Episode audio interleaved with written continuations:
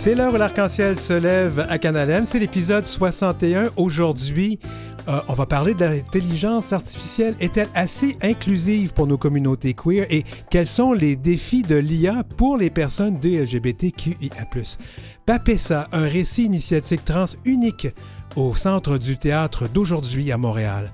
La diversité queer aux Oscars à Make America Queer Always et à la chronique Ma vie en cinéma queer, on parle de films d'amour de l'arc-en-ciel. L'heure où l'arc-en-ciel se lève du 29 janvier 2024, où l'amour, comme l'intelligence, ce n'est pas artificiel.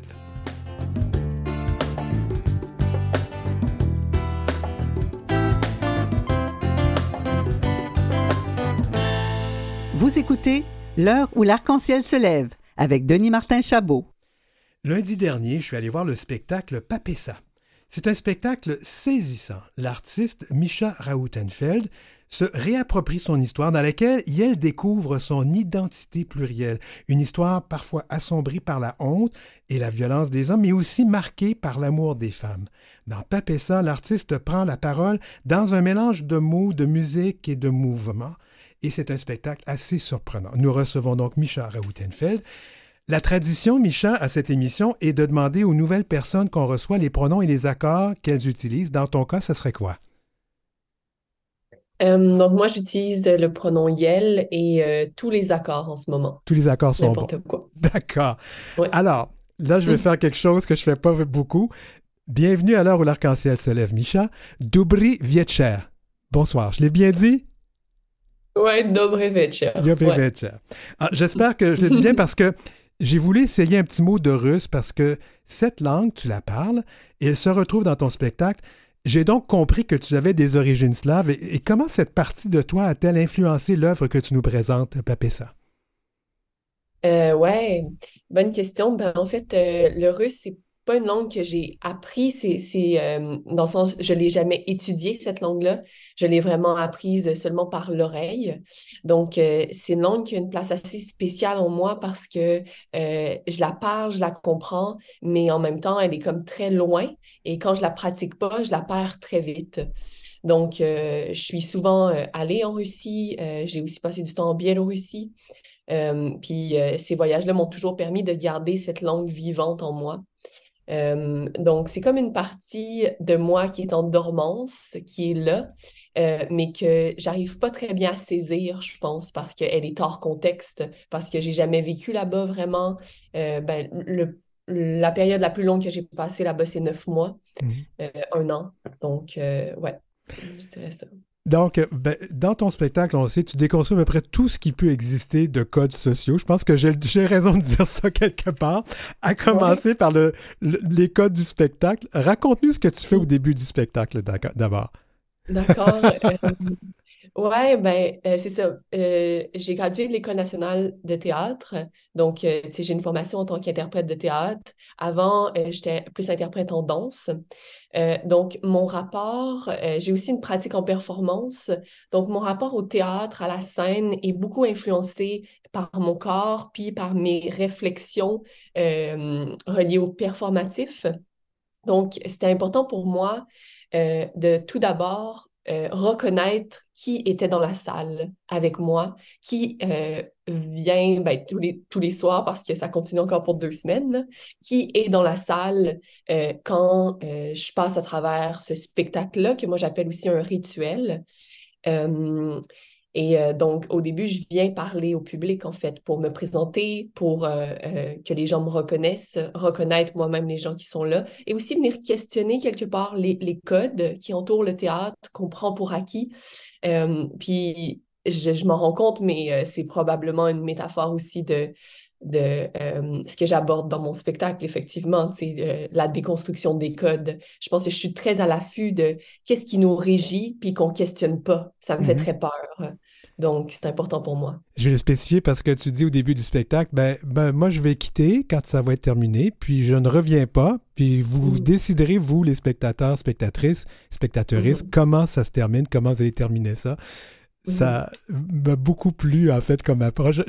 En fait, c'était un peu, on déconstruit quelque chose, là, puis c'est correct, c'est correct. Ouais, ouais, ben, tu sais, c'est une occasion aussi d'ouvrir les possibilités, tu sais, euh, euh, qu'est-ce qu'on peut faire d'autre à part applaudir, puis pourquoi on applaudit aussi, tu sais, euh, à quoi ça fait référence, comment ça résonne en nous, est-ce qu'on le fait par obligation ou par envie réelle? Mm-hmm. Ouais. Parle-nous du fait que Papessa fait partie, tu nous as dit au début du spectacle, de Triptyque. Mm-hmm. C'est que c'est le deuxième élément parce que tu commences par le milieu sans avoir vu le début ni la fin, on devrait, être on, devrait comprendre, mais ce qu'on ne comprend pas, c'est pas important. Alors pourquoi ça? Mhm. Euh, ben en fait, ça s'est fait très organiquement. Tu sais, j'ai jamais vraiment choisi de commencer par le milieu. Ça s'est imposé à moi. Euh, j'ai écrit euh, cette partie-là et très vite, j'ai su qu'il y avait quelque chose qui venait avant puis quelque chose qui venait après. Euh, mais en soi, comment je l'imagine, cette trilogie-là, c'est que chaque partie va pouvoir se contenter d'elle-même. Donc, on n'a pas nécessairement besoin de voir les trois une, une à la suite de l'autre pour comprendre. Chacune va avoir un univers très particulier, puis après ça, euh, parce qu'éventuellement, j'aimerais jouer les trois une à la suite de l'autre. Euh, ben, ça va, ça va demander beaucoup, beaucoup d'énergie parce que je, vais le dire aux gens qui nous écoutent présentement, c'est quand même, tu bouges beaucoup sur cette scène. Euh, en mhm. fait, même des fois, j'avais peur que tu tombes. J'étais juste à la première rangée. Mais je me suis dit, euh, elle doit savoir ce qu'elle fait, ce qu'elle fait, ouais. Ouais, ouais, euh, oui, on a beaucoup répété, il y a beaucoup de travail derrière ça. ça, moi, ça, fait plus, ça fait plus de huit mois que j'enchaîne le spectacle. Mhm. Donc, je sais déjà qu'est-ce qui se passe dans mon corps. Ça, ça, va. Mais oui, ça va probablement demander beaucoup d'énergie de faire trois parties. Alors, je vais revenir sur euh, la question identitaire. Ça ne te dérange pas? Tu t'identifies ni comme femme ni comme homme. Et comment ça, ça influence ta démarche artistique et particulièrement peut-être dans ce spectacle? Ouais, ben, je pense que nos identités sont à la base de ce qu'on crée quand on est artiste. On ne peut pas vraiment s'en défaire. Fait que même si euh, je ne pense pas en parler frontalement de ma non-binarité ou de ma transidentité, euh, reste que ça le construit mon rapport au monde, euh, comment je le vois, comment je le vis, les relations que je développe aussi. Donc, je pense que c'est juste intrinsèque à tout ce que je crée, à ce que j'ai envie de dire et à comment j'interagis je vais revenir aussi au fait qu'une partie de ce spectacle se déroule en Russie. C'est quand même un choix intéressant parce que c'est un pays où les personnes queer sont vraiment très opprimées. Oui, oui, puis euh, euh, ça, je l'ai vécu euh, personnellement et concrètement quand moi, je, suis allée passer du temps là-bas. cette, cette oppression-là, puis c'est cette violence-là est, très réelle. C'est pas, euh, euh, c'est pas une exagération, c'est pas un mythe. C'est vraiment, euh, c'est c'est le mode de pensée qui est mis en place et qui, qui vraiment nourrit cette haine-là. Donc, ouais, j'avais envie, je pense, de, de retirer ces expériences-là et de les utiliser pour raconter quelque chose de, de plus grand, euh, qui, prend pour moi comme la forme d'un conte, d'un mythe. Euh, puis effectivement, je suis allée chercher des expériences très ciblées euh, de violence ou de haine ou de, d'intolérance reliées à cette partie du monde-là où c'est très exacerbé.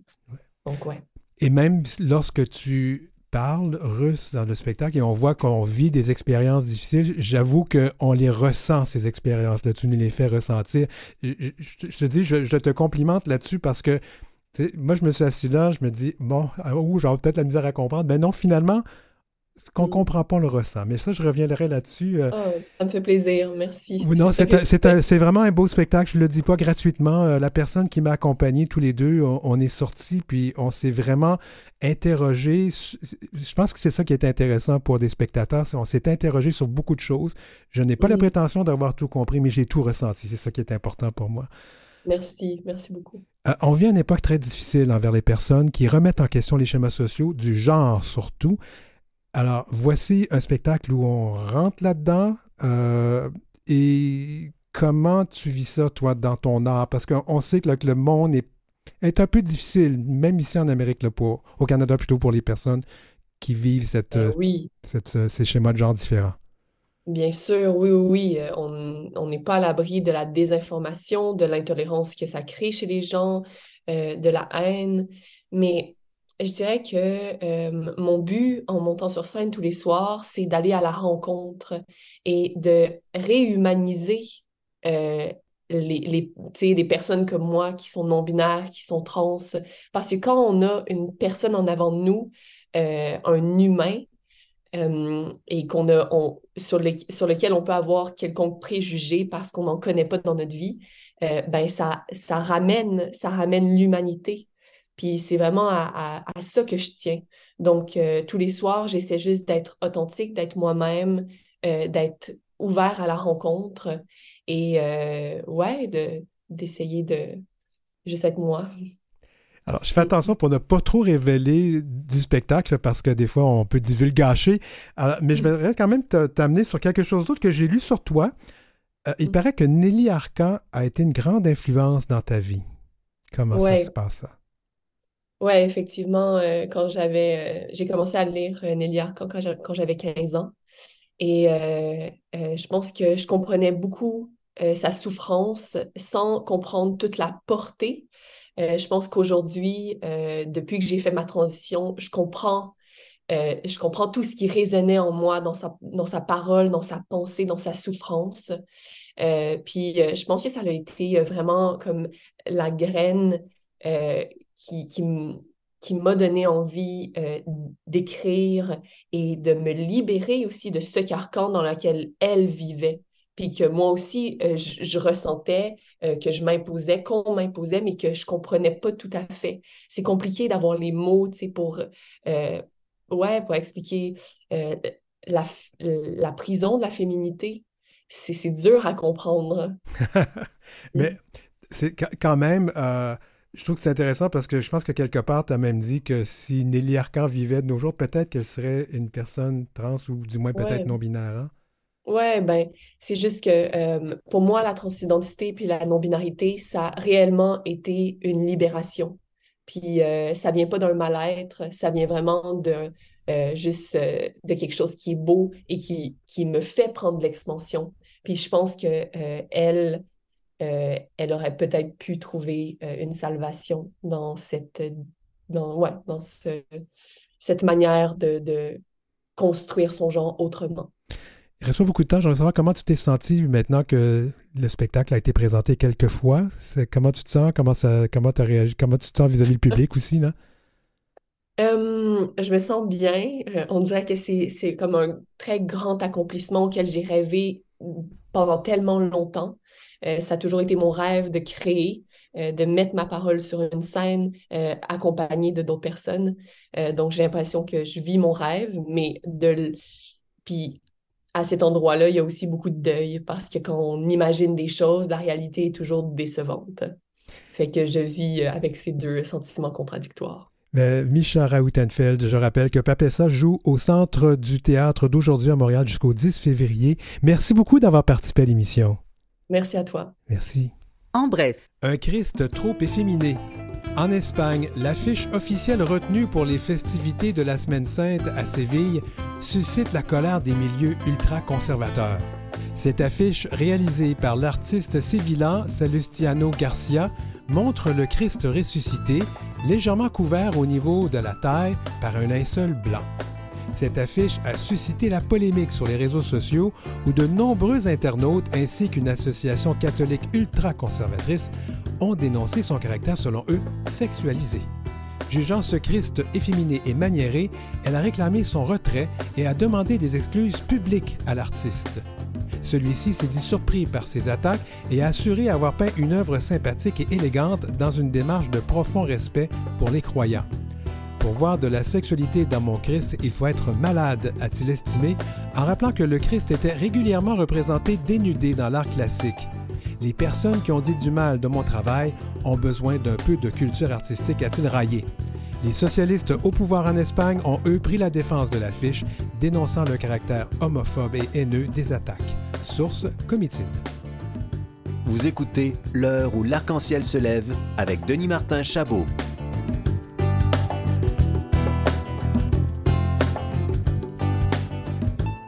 L'intelligence artificielle. Dans la presse plus euh, ce week-end, on nous a dit que l'IA changera profondément notre monde en 2024.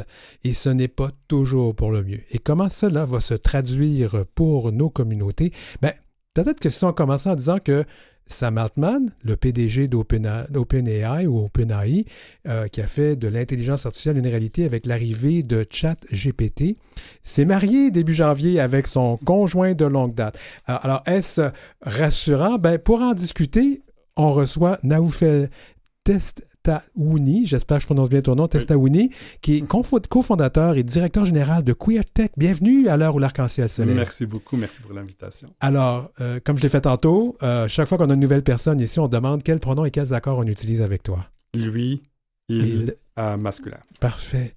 Alors, justement, je lisais dans la presse plus ce week-end que des travailleurs de pays pauvres, on va le dire, notamment aux Philippines, travaillent de très, très, très longues heures à des salaires de crève-fin à entrer des données à partir de photos trouvées sur les réseaux sociaux pour nourrir l'intelligence artificielle. Alors, s'il y a se nourrit de données pas toujours fiables euh, qu'on lui donne, est-ce qu'il n'y a pas un risque là de perpétuer, parce qu'on sait ce qui se trouve sur les réseaux sociaux, des biais à l'égard des personnes de LGBTQIA+. Absolument, ça c'est un grand danger qu'on discute beaucoup euh, pour les communautés représentées.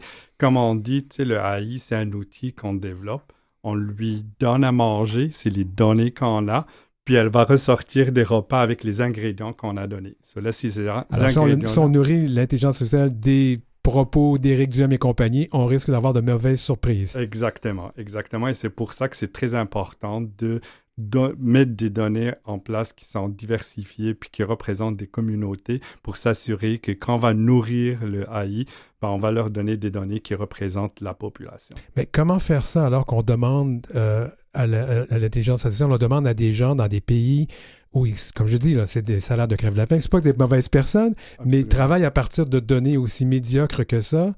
Comment on peut s'assurer ou apprendre à l'intelligence artificielle à être inclusive? Absolument. Ben, a, euh, tu sais, les données, c'est une partie, mais c'est pour ça qu'on voit beaucoup, il y a la réglementation. Maintenant, on voit beaucoup des gouvernements qui sont en train de se faire vite pour créer des lois euh, pour s'assurer qu'on n'a pas les mêmes erreurs qu'on a fait dans la création de l'Internet avec les médias sociaux, puis on est un peu en retard. il y a du travail qui se fait en termes de réglementation, mais il y a beaucoup de conversations, les compagnies qui font ce travail de créer des comités de gouvernance d'éthique parce qu'on veut que chaque compagnie ait un processus de pouvoir tester ces données-là. Si on reçoit des données, on va la mettre dans la machine, mais il faut qu'il y ait du monde qui va tester ces données-là pour s'assurer qu'ils sont inclusifs. Puis c'est notre communauté, c'est des gens qui doivent recruter des gens qui sont queer, qui vont travailler dans cette compagnie-là pour pouvoir s'assurer que la vérification de ces données est faite par des gens de ces communautés diversifiées. D'ailleurs, QueerTech revendique beaucoup avec les compagnies de recruter des gens de la communauté pour qu'ils puissent contribuer au développement de ces produits-là. Vous faites du lobbying, mais quand même, est-ce que concrètement, il y a des choses qui se font présentement? Est-ce que, les, est-ce que ces compagnies-là qui, qui, qui, font, qui gèrent l'intelligence artificielle, les, les GAFAM, etc., est-ce que ces compagnies-là sont au courant, sont sensibilisées à, à nos réalités? Je pense qu'il y a certaines compagnies qui sont sensibilisées. Je ne vais pas dire toutes les compagnies, mais je pense qu'il y a euh, y a beaucoup de compagnies qui essaient quand même d'avoir une certaine gouvernance, mais euh, il y a beaucoup de travail à faire là-dessus. C'est pour ça qu'on parle beaucoup de danger, euh, parce que c'est une technologie qui s'avance très rapidement. Puis, on va s'assurer qu'il y a une représentation au sein de ces compagnies-là. Puis, c'est pas le but de cette entrevue, mais je vais quand même rappeler aux gens que, vous savez, quand Internet est arrivé, quand les réseaux sociaux sont arrivés, c'est arrivé un peu n'importe comment, n'importe quoi, puis on a vu les résultats. Là, c'est parce que ça va beaucoup plus loin. Je ne vais pas être alarmiste, mais est-ce que est-ce qu'il faut que ça, ça qu'on agisse vite là? Il faut que les choses se passent là. Absolument, mais c'est pour ça les gouvernements, je pense, qu'ils sont en train de vraiment accélérer les réglementations, puis créer en moins des systèmes, comme on dit, check and balance en anglais. C'est vraiment de s'assurer qu'il y a ce système de gouvernance, puis ces compagnies-là sont quand même euh, imputables envers ces technologies qu'ils vont créer, parce qu'on sait que si on n'a pas des checks comme ça, ben, ça va être dangereux dans le futur, mais on veut créer ces systèmes euh, aujourd'hui. Alors, euh, je vais dans un autre, un autre rayon d'idées. une intelligence artificielle prétendant identifier l'homosexualité de quelqu'un via la reconnaissance faciale a suscité la crainte qu'un gaydar pourrait exister puis qui placerait des personnes queer en grande vulnérabilité sans éthique. Est-ce une crainte légitime, ça? Oui, c'est une crainte qui est légitime. Puis je, je vais prendre juste un moment, rappeler tout le monde, c'est même avec la création des applications euh, Grindr, et tout. Dans plusieurs pays, euh, surtout où l'homosexualité est interdite, ben, il y avait euh, la police utilisait ces outils-là pour aller arrêter des gens de la communauté. Puis il y a une technologie qui s'appelle la triangulation qui a été créée par la compagnie Scruff qui a été distribuée sur ces compagnies pour qu'on puisse pas arrêter de la communauté LGBT dans ces pays. Mais pour le AI aussi, il y a beaucoup de travail qui doit être fait pour qu'on s'assure que notre communauté n'est pas que, ces outils ne sont pas utilisés contre la communauté. Tu le euh, la reconnaissance faciale est quelque chose de, de très répandu en collecte des données du mm-hmm. Philippines et tout. Ben là, tu sais, il y a beaucoup d'outils maintenant qu'on développe pour qu'on puisse arrêter ou reconnaître au moins les vidéos ou des documents euh, qui sont créés à travers euh, l'intelligence artificielle. Donc, on pourrait dire que l'intelligence artificielle, potentiellement, ça pourrait être dangereux pour nous, là. Ça pourrait être dangereux si on n'a pas le système de gouvernance qu'on essaye de créer aujourd'hui. C'est pour ça que beaucoup euh, des chercheurs de l'AI parlent beaucoup du danger que ça peut causer. Mais je pense qu'on a on est plus conscient par rapport à ces technologies que par rapport à l'Internet. Tu sais, quand on s'est rendu compte de l'impact des, des, réseaux, des, réseaux sociaux, c'était un peu trop tard, tu comme pour, pour pouvoir créer un système de gouvernance. Ben, Aujourd'hui, on essaie de le créer avant que, euh, pour qu'on ne rate pas notre marque. Naoufel, a l'air d'une personne très optimiste, là, mais je vais quand même euh, retourner là-dessus. Est-ce qu'il y a de l'ouverture de la part de, des gouvernements mondiaux, que ce soit du Canada ou des États-Unis ou même en Europe, pour justement euh, reconnaître que ça pourrait être une, une, difficulté pour nos communautés qui sont tellement marginalisées dans beaucoup de pays? Je pense que dans des pays comme le Canada, même gouvernement du Québec, il y a des conversations qui se passent autour de ça. Ce pas tous les gouvernements qui sont souciés de nos communautés, mais je pense qu'on euh, veut créer des règlements pour s'assurer. Il y a beaucoup de travail qui se fait au Canada pour la communauté LGBT et euh, il y a encore beaucoup de travail à faire pour ça, mais euh, je reste optimiste que, que, que, les gouvernements vont pouvoir accélérer cette fois pour créer ces règlements-là. Ben justement, quels sont les défis, les obstacles que euh, vous avez, le QueerTech, identifiés auxquels, auxquels nos communautés euh, queer au Québec font face, particulièrement dans le domaine technologique? Absolument.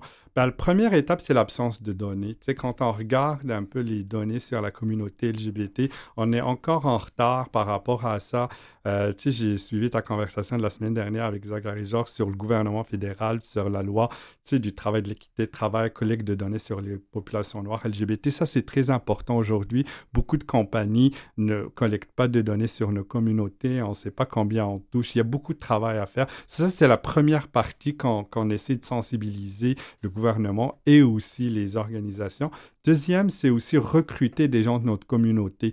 Euh, euh, ces produits sont développés pour la société, puis les gens qui développent ces produits-là doivent être représentatifs pour qu'on puisse d'ailleurs créer ces systèmes d'éthique et de gouvernance. Il faut qu'on voit une représentation de ces communautés-là. QueerTech a pour mission de rendre l'écosystème technologique, j'aime beaucoup parler de ce grand mot-là, plus queer en faisant tomber donc des barrières, en créant des espaces, en, connectant les communautés pour soutenir et permettre aux personnes queer donc de s'épanouir. Ça veut dire quoi ça de rendre l'écosystème technologique queer? Comment est-ce qu'on fait ça? Absolument. Ben, QueerTech, on a trois axes vision qu'on veut développer. Un, on dit qu'on veut vraiment augmenter la représentation LGBTQ à 20% de, de, cette industrie parce qu'on veut avoir une présence très forte ici. Mais on veut pas on veut pas qu'on soit juste dans des, dans des jobs d'entrée dans la technologie. On veut voir notre communauté avancer à des positions de leadership, des positions exécutives pour qu'on puisse prendre des décisions. Et aussi, ce qu'on fait, c'est des programmes d'entrepreneuriat pour qu'on voit aussi dans le futur plus de fondateurs de compagnies tech qui sont LGBT. Ben justement, alors, j'ai parlé de Sam Altman tout à l'heure, mhm. euh, qui est directeur général donc euh, d'Open euh, AI, comme on dit. il est une personne queer. Est-ce que c'est une, bonne augure pour nous autres, ça? Ben, il, est lui, il va par une vision qui est très grande. Je pense que avoir ces gens-là vont contribuer à la sensibilisation, à créer ce système de gouvernance. Mais on a besoin des gens à tous les niveaux des compagnies. On veut des gens, des développeurs, des gens qui sont gestionnaires pour qu'on puisse euh, s'assurer qu'il y a un système de gouvernance à tous les niveaux avant que ces technologies sortent dans la main du public. Je vais reciter à nouveau euh, Sam Altman qui a dit que l'intelligence artificielle pourrait révolutionner le monde, mais pourrait aussi le détruire. Alors pour les personnes qui nous écoutent présentement, c'est quoi euh, ta réaction à ça? Tu sais, ça fait peur quand on entend ça, surtout des gens qui sont très positionnés, qui créent ces technologies-là. Mais je pense que c'est pour, pour ça qu'on essaie de vraiment sensibiliser le gouvernement à créer des règlements. On sensibilise beaucoup les compagnies à créer ces systèmes de gouvernance d'éthique parce que je pense que c'est la première fois qu'on crée des outils, que ces outils commencent à penser eux-mêmes à des solutions et, et prendre des décisions. On veut s'assurer qu'ils sont bien traînés pour ça. Je vais t'amener à parler de, théâtre peut-être. Est-ce que tu as vu la pièce La machine de Turing euh, au théâtre du Rideau Vert? Pas encore, mais j'ai parti chercher puis c'est très intéressant. Alan Turing, donc un visionnaire euh, précieux, parce que c'est la, personne qui avait mhm. trouvé le fameux code.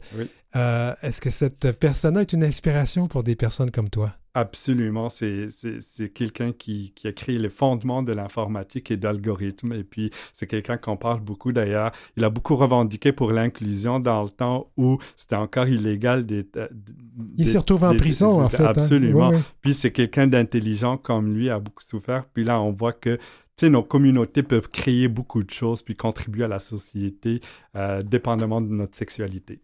Ben, moi, je te remercier, Naoufel Testa, Testaouni, qui est mhm. cofondateur et directeur général de QueerTech. QueerTech, donc, si on veut s'informer, c'est en. QueerTech.org, euh, on a toute l'information sur notre site web. C'est un plaisir de te recevoir à l'émission. Merci beaucoup. Merci.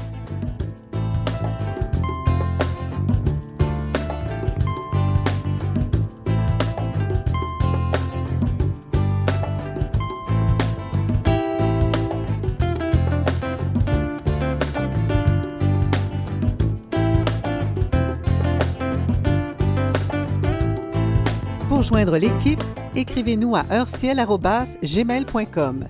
C'est heurciel en un seul mot et en minuscule, gmail.com. Suivez Denis Martin Chabot sur Facebook ou Instagram à DM Chabot auteur. Juste pour vous dire que cette entrevue avec euh, Naoufel Testaouni, qui est cofondateur et directeur général de QueerTech, on a fait un petit essai aujourd'hui. On a enregistré en vidéo cette entrevue. On espère vous la présenter dans les prochains jours. Euh, on va en faire de temps en temps de ces entrevues euh, visuelles comme ça. Deuxième partie de l'émission, on va parler cinéma, les Oscars et la diversité. Ouf, on a encore du chemin à faire là-bas, mais on a Chantal Nadeau pour nous accompagner. Ça va être très intéressant. Puis on va parler de Chinoche toujours et encore, mais on va parler de films d'amour, des films d'amour queer à ma vie en cinéma queer avec Donald Bilodeau. C'est tout de suite après la pause.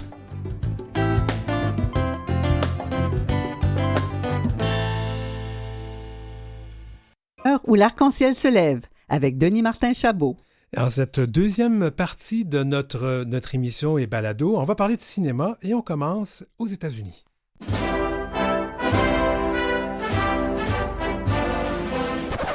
Let's make America queer always.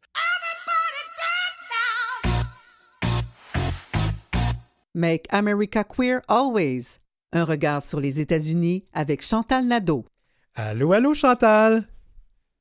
Bonjour, bonjour, Denis Martin. Oui, euh, écoute, euh, sais-tu, on va parler. Oh, je veux d'abord te présenter que tu es professeur en études féministes et tu aimes bien dire et queer, mais on peut dire aussi de genre à l'Université de l'Illinois. Alors, euh, une belle Québécoise qui enseigne aux États-Unis. Alors, et qui est une personne qui s'intéresse beaucoup à nos sujets. Alors, c'est toujours le fun de t'avoir à l'émission. On va parler de la 96e cérémonie de remise des Oscars, ces prix qui célèbrent l'industrie du cinéma aux États-Unis, qui aura lieu donc le 10 mars. Tout comme bien d'autres cérémonies célébrant les artistes tant aux États-Unis qu'ailleurs dans le monde, on s'interroge toujours sur la représentativité de ces prix où les personnes blanches, hétérosexuelles et cisgenres demeurent en haut de la liste. Et même, Chantal, ça leur arrivait beaucoup de jouer nos rôles, hein? Oui, tout à fait. Euh, Denis Martin, en plus, euh, et, de passer à la caisse. Hein, J'aime j'aime comment tu dis ça, oui. Oui, oui, oui. Alors, des, un Oscar, euh, c'est- c'est- ça, c'est- ça se monnaie toujours très, très bien dans l'industrie d'Hollywood. Alors, voilà, oui. Alors, dis-moi, on peut penser donc à, ces, euh, à, à quelques exemples, par exemple, de personnes qui ont joué nos rôles? Oui, ben c'est sûr qu'il y en a beaucoup. La liste euh, continue de s'allonger quand même. On pense à des classiques comme euh, The Whale Bra- avec euh, Brenda Fraser, à Charlize Theron dans The Monster, Tom Hanks, bien sûr, dans Philadelphie.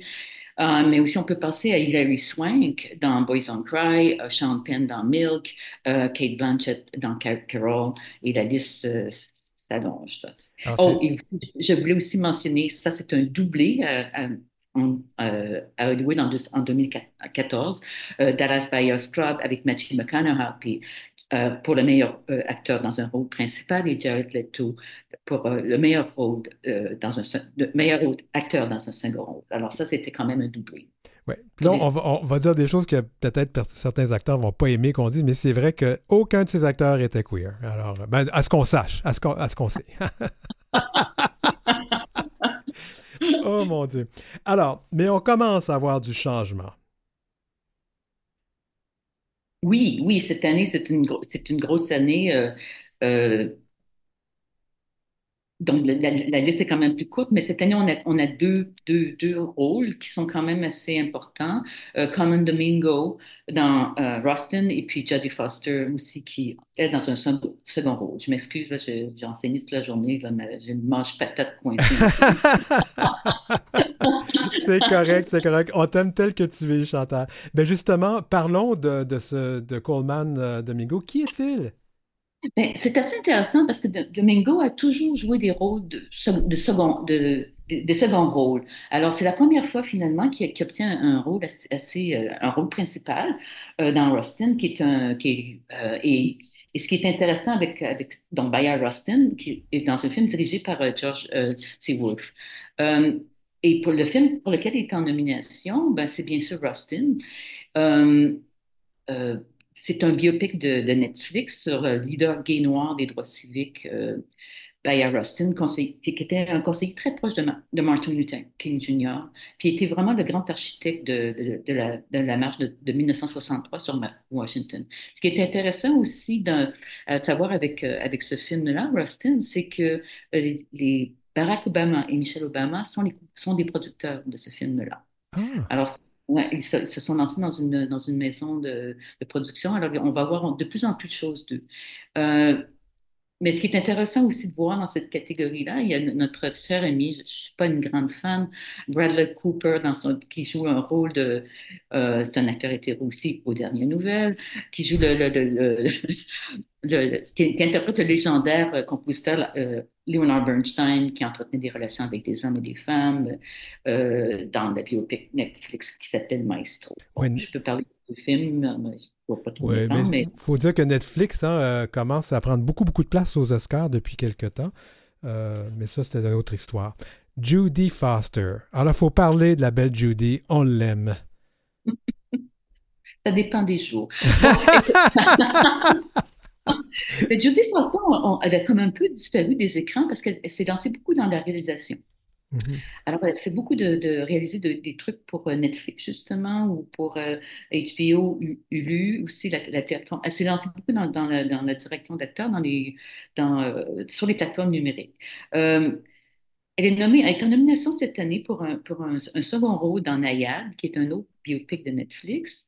Euh, elle incarne la lesbienne Bonnie Stroll, qui est la vraie amie et entraîneur du personnage principal, la, nage- la nageuse de fond Di- Diana euh, Nayad, so, qui est jouée par Annette Bening, qui est la compagne de toujours de Warren Beatty. Et euh, donc, elle euh, a été nominée dans la catégorie de la meilleure actrice dans un rôle principal pour son, son interprétation de la nageuse lesbienne au franc-parler. Alors, les deux aussi, c'est un doublé. On verra ce qui se passe entre les deux nominations. Et puis, un petit retour dans le passé, parce que nos communautés ont déjà été à l'honneur. Il faut quand même dire que, tu sais, on dit qu'on n'est pas souvent à l'honneur, mais on l'a été, notamment pour le meilleur film de l'année lors de la 89e cérémonie des Oscars en 2017. Je te laisse dire de quel film on parle. On parle de Moonlight, qui est un de mes films euh, fétiches. Ah, c'est un chef-d'œuvre. C'est un chef-d'œuvre. Ce qui est assez particulier, c'était bon, euh, Moonlight, c'est que vraiment, tous le, les acteurs, le, le, le réalisateur sont, sont pas queer. Alors, euh, Oups, Chantal a gelé, mes chers amis. Oh là là là là là là. Alors, on va devoir se reconnecter. On va aller en musique rapidement.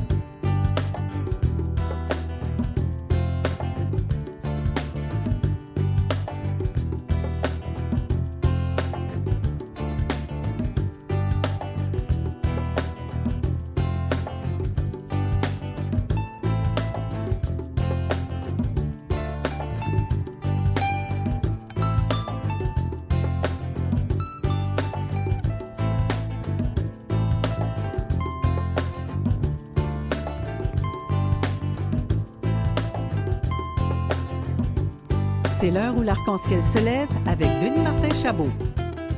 Oui, on est souvent à la remorque en des technologies. Je ne sais pas ce qui s'est passé à Chicago. J'espère que c'est juste une panne d'Internet, mais on ne réussit plus à reprendre le contact avec Chantal, que ce soit par téléphone ou euh, par euh, le Zoom.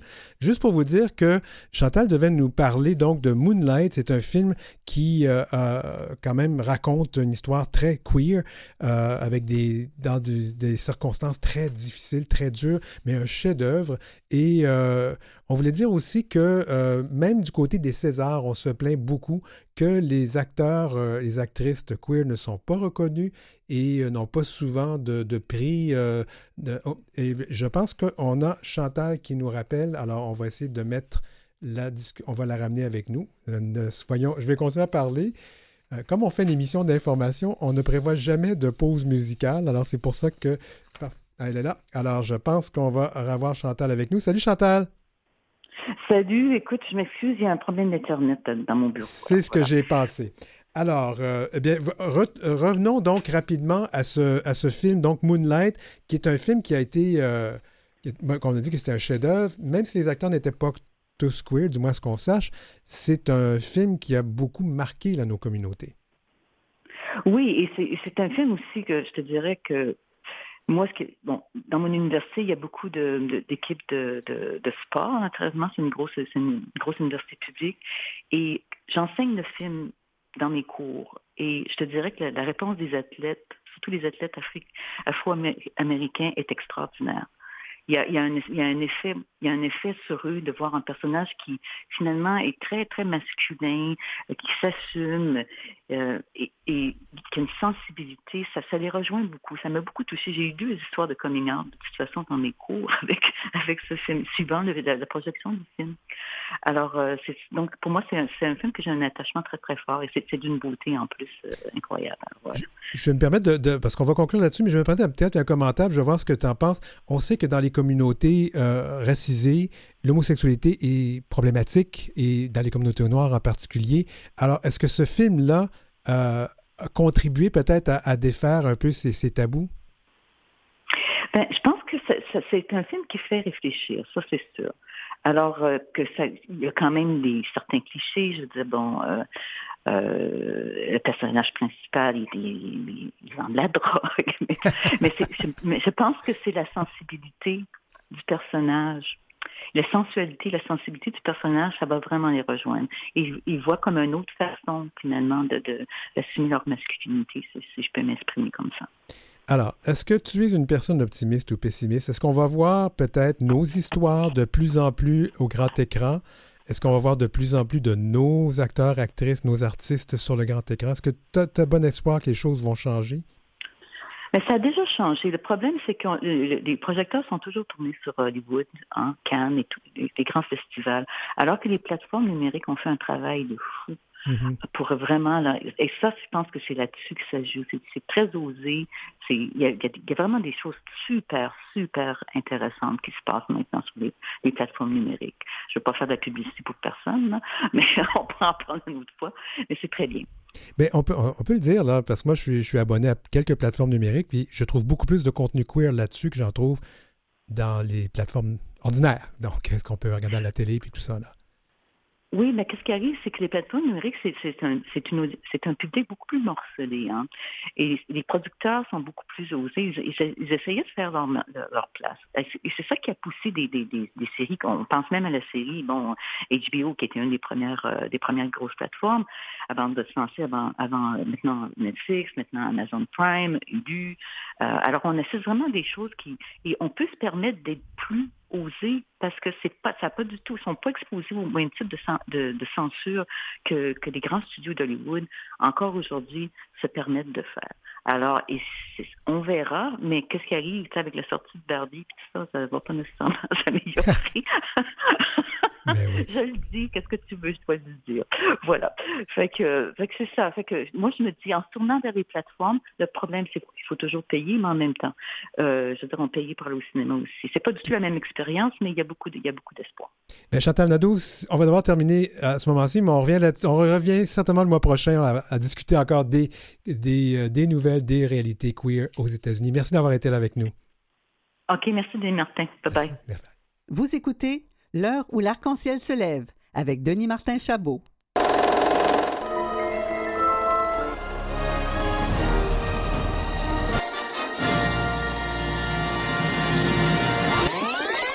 Ma vie en cinéma queer avec Donald Bilodeau. Ben, tant qu'à. On va rester dans le cinéma, Donald. On reste dans le cinéma. Bonjour, Denis Martin. Bonjour tout le monde. Bienvenue à l'émission. Alors, euh, ben, écoute, on va, on va faire comme, les, comme, comme Walmart et comme tous les autres euh, magasins. On va parler de la Saint-Valentin quelques semaines d'avance. Ça s'en vient. Ça s'en vient. Et comme ma prochaine chronique, la Saint-Valentin va être passée, aussi bien le faire tout de suite. Ben, allons-y. Donc, on va parler de films romantiques euh, qui touchent donc nos communautés. Exactement. J'en ai noté plusieurs. Il y en a plus que ça, évidemment. Mais bon. Alors, l'idée, c'est de, de, de, parler de films euh, qui sont très, très romantiques.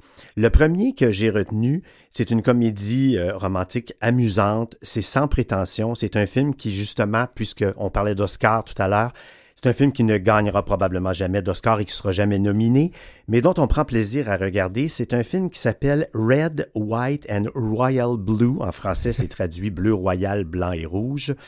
C'est un film qui est très récent. 2023 du cinéaste Matthew Lopez. Alors, il s'agit d'une adaptation du roman du même titre de Casey McQuinston, qui a été édité en 2019. Alors, voici l'histoire. Par crainte de nuire aux institutions qu'il représente, le fils de la présidente des États-Unis et le second successeur à la couronne britannique tentent de cacher leur liaison. Alors, il y, a, plusieurs choses intéressantes ici à noter. D'abord, premièrement, c'est que les États-Unis n'ont pas un président, mais bien une présidente, mm-hmm. hein, déjà. Elle est, elle est incarnée par la muse de Quentin Tarantino, Uma Thurman. Et euh, donc, déjà là, il y a une belle ouverture. Mais en plus de ça, son fils à cette présidente est gay. Il, il l'aide à représenter l'État du Texas, oh. qu'elle gagnera à la fin du film. Et, ce fils gay a une relation avec le, prince, Henry, pas Harry, Henry d'Angleterre. Alors, est-ce que pareille chose arrivera réellement un jour? Écoutez, on verra bien.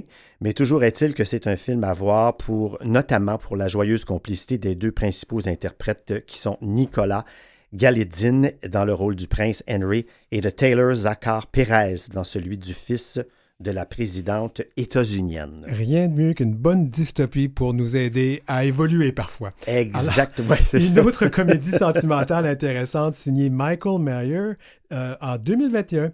Single All the Way que souffle Le- la romance? la romance. En version française. Alors, oui, avec laquelle vous pouvez faire d'ailleurs d'une pierre deux coups, c'est-à-dire célébrer Noël, puisque l'action du film se déroule à Noël, et la Saint-Valentin, puisque c'est un film d'amour.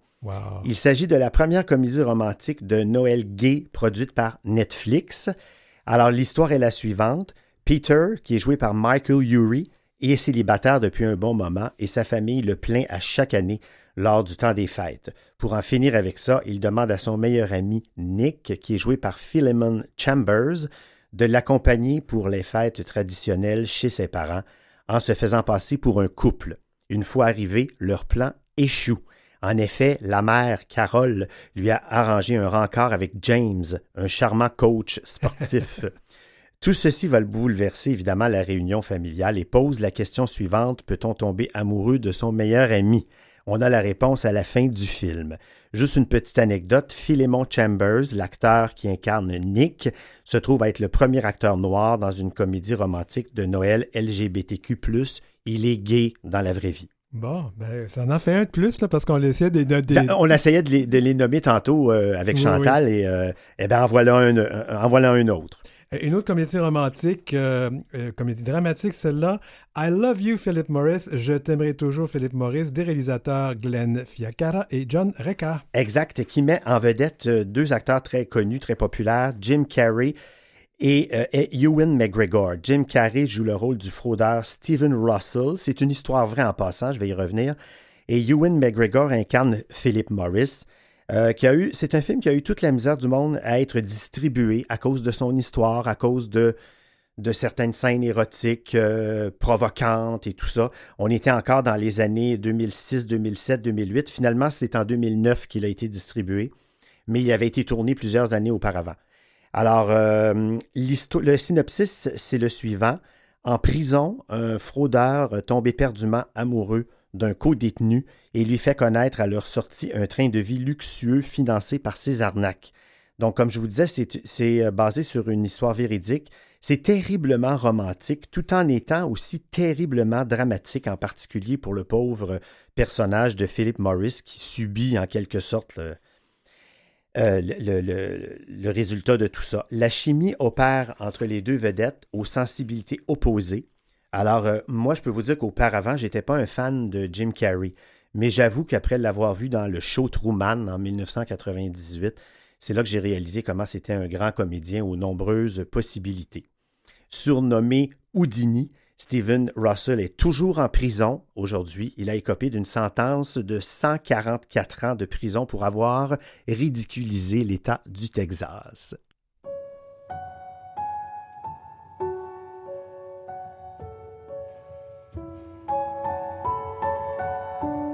Quelques notes. Euh, Je voulais te surprendre, Ben Donald. oui, c'est J'ai fait bien. un petit peu de recherche aujourd'hui. Alors, on va se tourner vers deux films de, de cinéma italien. Celui-ci, Nouveau Olimpo. Oui. Alors, euh, Nouveau Olimpo, Nouvel Olympe, c'est pas vraiment le titre, hein, c'est vraiment Nuovo Olimpo.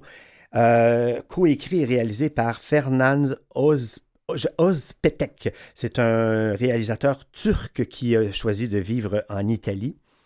euh, qui est sorti en 2023 sur Netflix. À Rome, en 1978, un étudiant en cinéma, Enea, rencontre Pietro dans une salle du cinéma Nuovo Olimpo, qui est en fait un lieu de drague gay.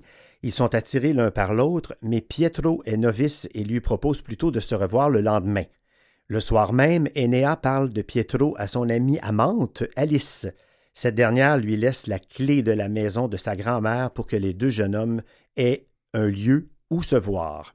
Ils y passent une nuit à se découvrir. Malheureusement, une manifestation violemment réprimée interrompt leur rendez-vous suivant alors qu'ils n'ont pas encore échangé leurs coordonnées. Tous deux vont faire leur vie chacun de, leur côté. Pietro épouse Giulia et devient chirurgien, et Enea, devenu réalisateur, tombe amoureux du beau Antonio. Mais ils n'oublient pas ce premier amour en péché et ils vont se revoir. Que se passera-t-il alors? Il faut voir le film. C'est inspiré de la vie de- du réalisateur euh, turc, lui-même arrivé à Rome à la fin des années 70. L'autre film. Oh, consumateur.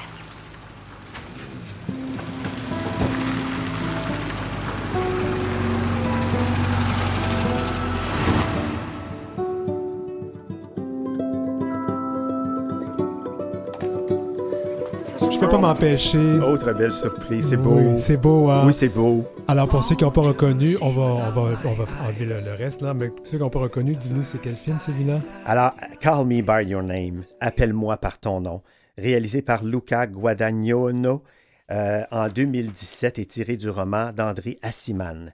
Euh, c'est en réalité une coproduction Italie-France-États-Unis.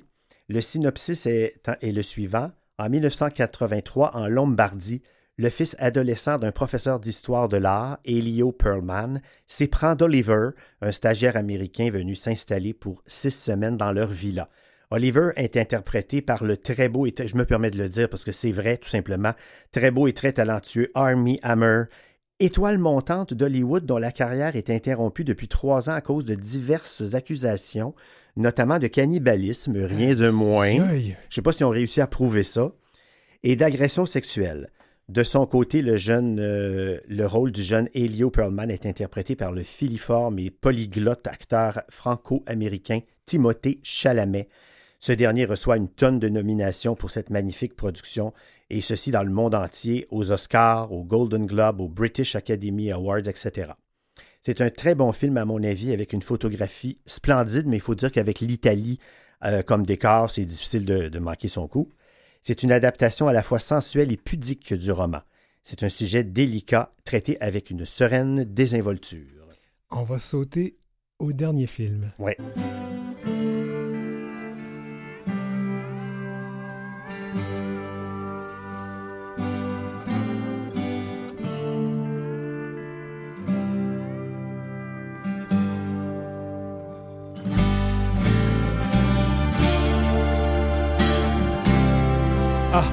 J'ai la chair de poule. À chaque fois que j'entends ça, moi À aussi. chaque fois que j'entends ça, le film gay par excellence, d'amour par excellence, c'est Brokeback Mountain. Souvenir de Brokeback Mountain en français, ou si vous êtes de France, Le secret de Brokeback Mountain, du réalisateur Ang Lee, qui a d'ailleurs remporté l'Oscar du meilleur réalisateur pour cette production, qui met en vedette une distribution 5 étoiles. Heath Ledger et Jake Gyllenhaal d'abord, qui incarnent les deux cow-boys amoureux, Ennis Delmar et Jack Twist, et les magnifiques actrices Michelle Williams et Anne Hathaway, qui sont ici les deux épouses délaissées.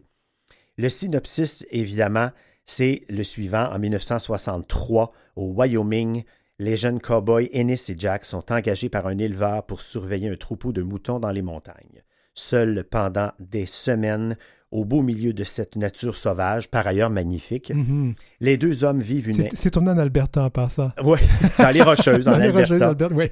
Euh, les deux hommes vivent une intense passion amoureuse, mais à la fin de l'été, ils partent chacun de leur côté, sans grand espoir de se revoir. Ennis demeure au Wyoming, où il épouse Alma, avec qui il aura deux filles, et de son côté, Jack s'installe au Texas, où il fonde une famille avec Lorraine. Quatre ans plus tard, Jack décide d'aller rendre visite à Ennis. En se revoyant, les deux hommes comprennent que leur amour est demeuré intact, ce qui va chambouler à jamais leur existence.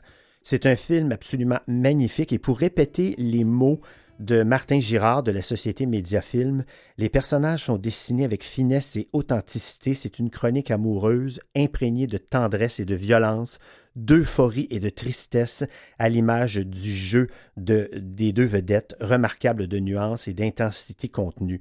Et que dire du beau Heath Ledger qui est décédé trois ans après l'apparition de ce film alors qu'il avait une carrière magnifique devant lui? Et Brokeback Mountain, c'était une petite nouvelle en passant. C'était Oui. pas très très long. Non, petite nouvelle effectivement. Il nous reste, finalement, on a le temps. On va aller à cet autre film qu'on avait sauté. Juste une question d'amour. On a une petite minute pour en parler. On a une petite minute pour en parler. C'est un téléfilm, en fait, franco-belge, mais les acteurs sont tellement mignons, magnifiques, charmants. Euh, ça s'appelle Juste une question d'amour du réalisateur Christian Faure. C'est paru il y a une vingtaine d'années. C'est euh, une histoire toute simple. Cédric, le jeune chercheur ouvertement gay, s'engage dans une liaison avec Laurent, un étudiant qui cache son homosexualité à ses parents. Alors ici, on fait euh, d'abord un retour au niveau de l'acceptation parentale et du coming out, d'accord, mais c'est l'histoire d'amour entre les deux garçons qui est craquante, on ne résiste pas à ce film-là, dont la, et la mère d'un des deux, c'est euh, Eva Darlan, qui est une égérie de Claude Sautet, de Claude Lelouch, de Jean-Luc Godard, donc une très bonne distribution, très beau petit téléfilm qui est disponible en DVD.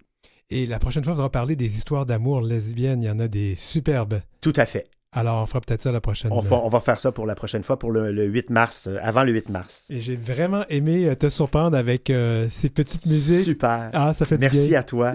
ça fait plaisir. Donald Bilodeau, donc, avec notre chronique Ma vie en cinéma queer qui revient une fois par mois, ici à l'heure où l'arc-en-ciel se lève à Canalem.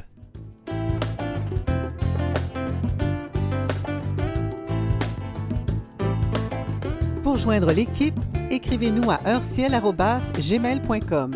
C'est heurciel en un seul mot et en minuscule, gmail.com. Suivez Denis Martin Chabot sur Facebook ou Instagram à dmchabot C'était l'heure où l'arc-en-ciel se lève, épisode 61, en ce 29 mars 2024. Je vous invite aussi à nous suivre sur LinkedIn parce que de plus en plus on est suivi là-dessus aussi, puis on peut partager des contenus de nouvelles là-dessus, contrairement aux euh, médias de Meta. Merci à notre équipe de recherche, Marie Massé, Godric Trob. Merci à Maurice Bolduc pour la mise en onde. Merci à toute l'équipe de Canalem qui euh, nous supporte, qui nous appuie et qui nous aide dans cette belle aventure de l'heure où l'arc-en-ciel se lève. Nous, on sera de retour la semaine prochaine, toujours à 17h lundi. Donc, au mois de février, 5 février, la semaine prochaine déjà.